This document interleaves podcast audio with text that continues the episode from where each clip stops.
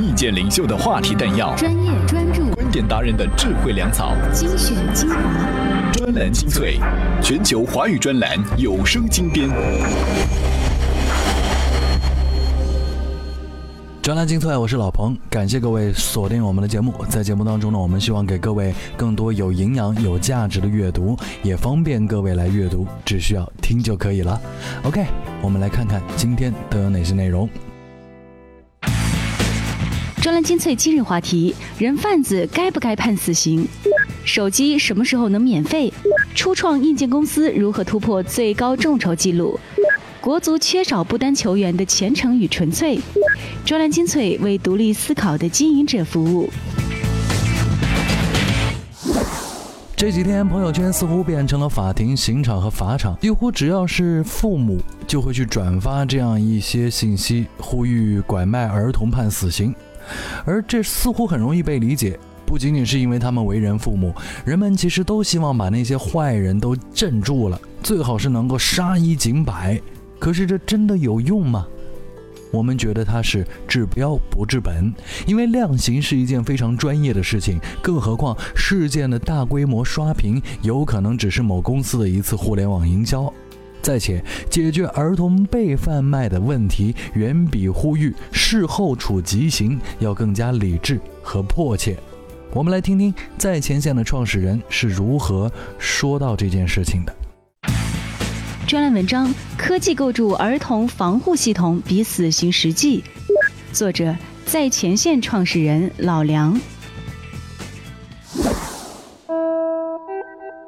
为何美国百分之九十五的失踪儿童可以找回？我总结一下，有这么几点：一、建立一个快速反馈机制；二、国家范围的儿童防护机制；三、全民意识提升。我觉得这几条对于朋友圈里的父母乃至整个中国而言，通过有效的机制以及明确的技术手段来解决儿童被贩卖的问题，远比呼吁事后处极刑要更加理智、更加迫切。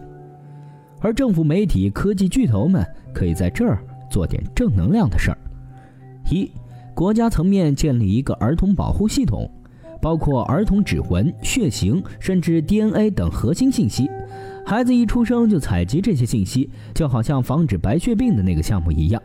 当然，这些信息都是隐私，因而必须由国家层面来做，可以和户籍、医疗、公安等全系统打通。一旦发现有儿童失踪，马上启动这个系统，各部门联动追踪。二，构建一个智能防护系统。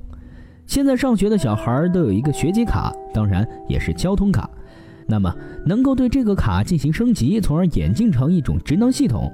当然，有人说了，现在不是有智能手环、智能手表、智能鞋子、儿童防护手机吗？没错，整体而言，这些产品都还是个人端，应该跟学校教育体系乃至整个国家的系统对接起来。一旦发现孩子失踪，即便他不能自己报警，系统也可以追踪到。三，IT 互联网巨头们出力建立这个系统。国家要构建这个系统，离不开科技企业的帮忙。中国的很多厂商有很多很好的解决方案，但是好的产品方案应该用在刀刃上。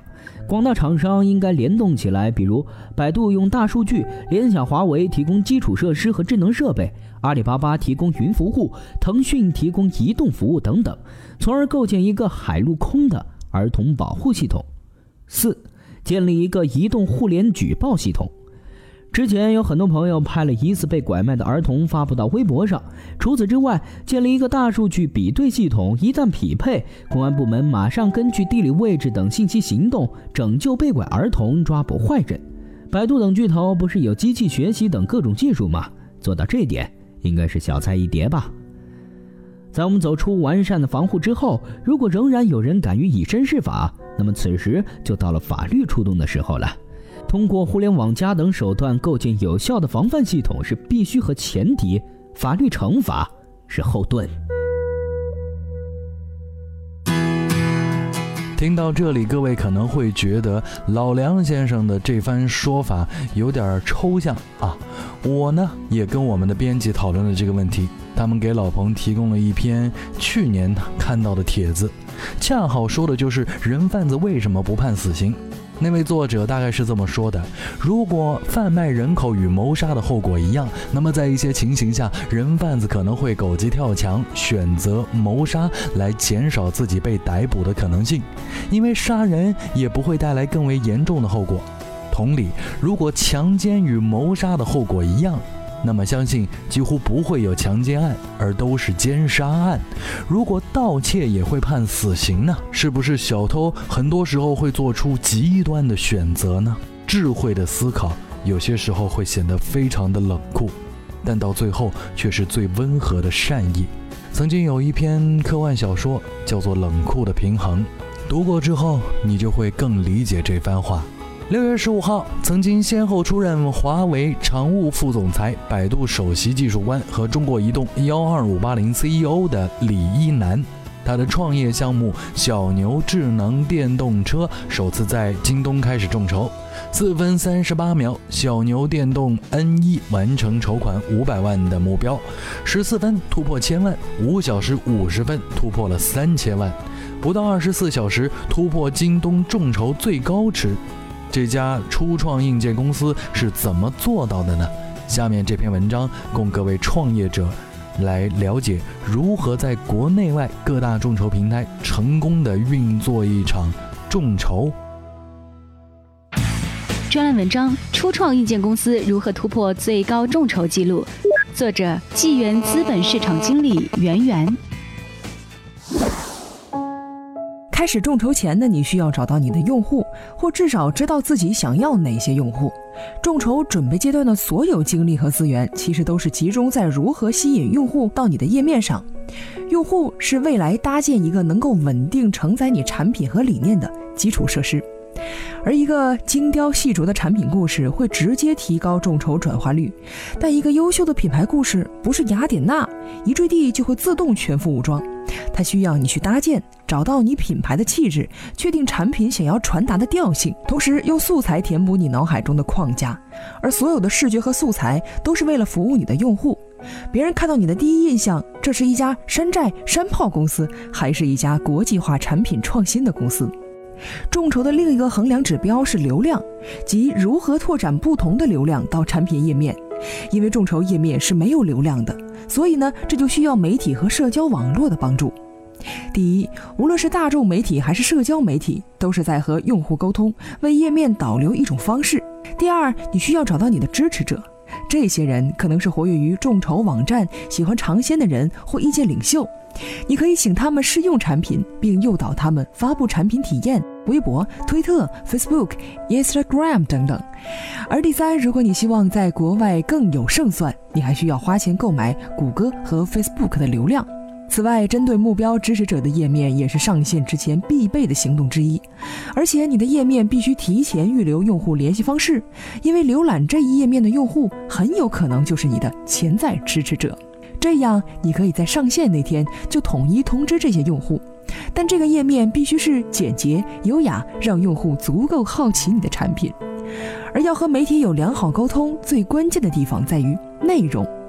大多数人对于媒体敬而远之，是因为媒体是专业内容生产者，你需要用一个非常好的故事才能 patch 到媒体。那么，什么叫故事呢？这包括围绕产品的高质量文字、图片、视频，甚至是创始人本身的创业故事。商业是理性的，但故事、品牌和围绕与之的一切却是直观感性的。这也就是为什么黎万强这位搭建了小米品牌策略的创始人是设计师背景出身。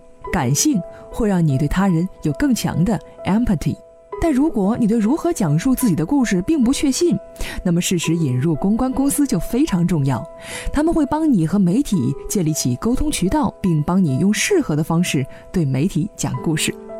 同时，如果你想在国外众筹，该怎么做？大多数中国公司本身是初创公司，没有任何知名度，美国媒体是不屑报道的。但对于刚起步的创业者，参加 TC、参加美国或中国协会举办的媒体活动，依然有机会吸引媒体注意。做完这所有的一切，真正长征就开始于众筹之后了。你需要搭建市场和公关团队，需要扩充人员，快速产品上线。此外，要和第一批用户保持密切沟通。在预付款到发货这段时间，是管理用户和把握导向的时期。袁女士说的这些，基本上就是众筹的大致框架了。一个月的众筹往往需要一个团队三到六个月的密集筹备，这个东西没有捷径可走，也不存在秘诀，就是真真实实你用时间、金钱加精力扛出来的。好的产品都有良好的计划性，而非等待市场的惊喜。好吧，说完了众筹，我们下面来跟各位聊聊免费。关注我们节目的听众肯定听我们提过这么一个说法：免费往往是最贵的。那么为什么免费是最贵的呢？例如高速免费，假期堵在路上，时间成本高啊！好不容易辛苦一年获得的假期，就浪费那么十个小时，您觉得值吗？同时也因为啊，免费其实是暗地里在索取回报，它索取的更多，所以很多科技公司都打着免费的幌子占领入口，顺顺当当的扩张。譬如三六零杀毒软件，而在国产手机一味走低端打价格战的势头下，甚至有人说。这免费也不成问题呀。专栏文章能把手机做到免费吗？作者：互联网撰稿人杨海峰。为什么说可以把手机做免费呢？关键的一点是，手机作为一个承载平台，所承载的业务越来越多。如果把手机成本平摊到每一个业务上的话，手机成本就会随着业务种类的数量而越来越低。举个例子，之前的手机应用几乎是唯一的，二 G 就是打电话，后来加上了短信。那么从业务承载看，手机就是专一产品。一个一万块的手机就只能用来打电话，那么这个手机就值一万块。这个时候，运营商的业务价值也很高，一分钟语音可能好几块。然而，手机发展到今天这个时代，手机本身可以承载的应用都数不过来了。不管是互联网公司还是传统商业，都需要给手机安装上一个应用。尤其是支付便捷化之后，手机所承载的功能几乎是被无限放大。比如，我昨天去加油，扫码下载一个 App，用支付宝支付，立马省三十块。结果，所有加油的人都在那里扫码下载这个 App。这就是手机承载能力变化所引起的传统商业服务的变化。这三十块其实就是推广补贴。也就是说，现在四百块的一部手机里面可以承载成千上万的应用，当然每个人不会有那么多，我们就说四十个吧。如果这四十个应用每个推广费是十块，那么这部手机就可以免费给消费者了。当然，前提是相关应用厂商可以为应用推广付费。目前看，几乎所有公司都是愿意或者说必须花这个钱的，而且花的钱还不少。你看看滴滴打车、腾讯、阿里巴巴，包括我刚才说的那个 app，都在用大量的现金补贴，通过各种线上线下活动，用各种补贴方式来推广其应用在手机端的预装。所以，像应用众筹等，其实是干什么？就是要用。应用来摊薄手机的成本，只要达到一定的量，手机是完全可以免费提供给消费者的。而对于很多公司而言，这种集中式的推广成本远比利用各种线上线下活动推广成本低。也就是说，手机的成本由于这些大量的 App 分摊了，到消费者手里是零，买单的不是消费者，而是大量的第三方 App 提供商。当然了，后续还会有很多其他赚钱的模式。更为关键的是，智能手机在过去四五年高速发展的过程中，消费者会对越来越多的应用产生粘性，而且到了根本无法摆脱的地步。这就是为什么所有互联网公司都认为手机是未来最主要的入口一样。消费者已经彻底粘在这个承载平台上了，那么需要的其实就是刺激消费者在这个平台上消费。老彭认为啊，像这种采用价值转换的模式来发展业务，说起来好像还真有点杀伤力，因为总是会有一些消费者愿意往里面跳。专栏精粹，我是老彭，今天最后一篇文章来说说国足。哎，在香港队七比零血洗不丹之后，球迷们就开始猜测。国足会赢不丹多少个球？根据数学换算，十比零都属于保守的估计。结果啊，就有段子手讽刺道：“即便是女足来踢，前四十五分钟也不会跟男足踢不丹这样难看。”专栏文章：国足缺少不丹球员的虔诚与纯粹。作者：大公体育特约评论员杨华。赛前，不丹国歌《神龙王国》梵音袅袅，涤荡心灵，让人产生拜佛朝圣的冲动。而在这块设施简陋而风光秀丽的球场，中国显示存在感的方式则是农夫山泉、加多宝、百岁山、利朗男装之类的广告牌。这其实是一个奇妙的隐喻。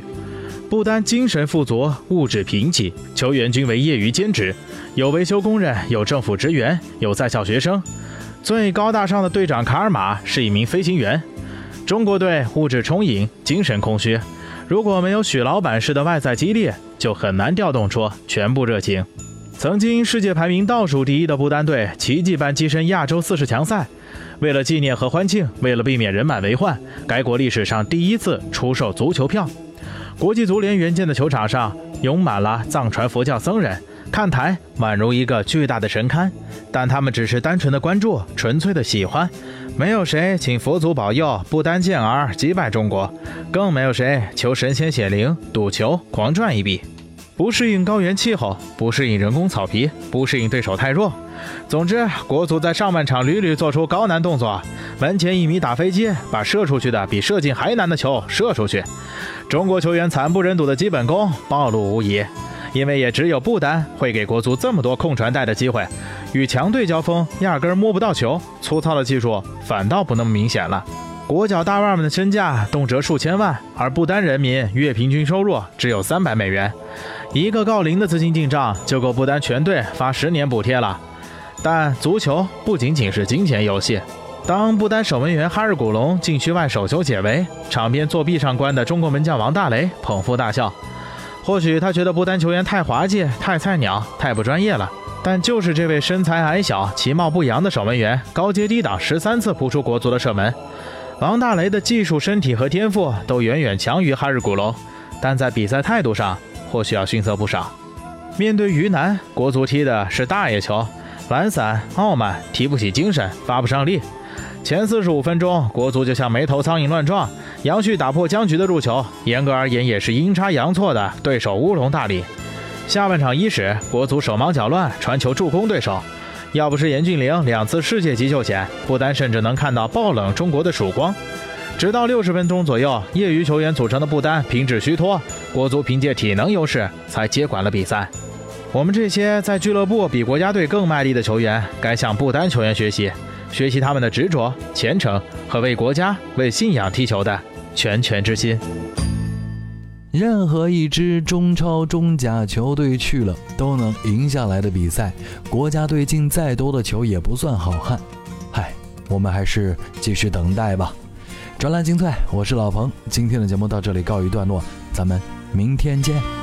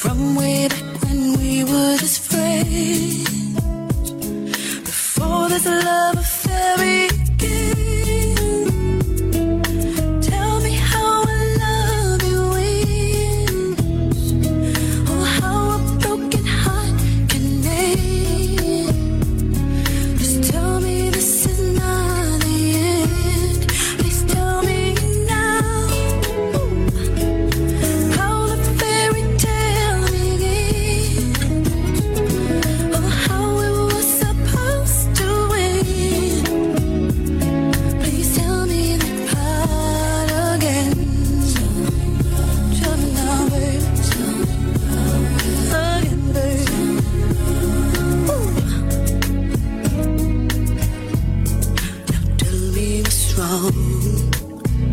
I never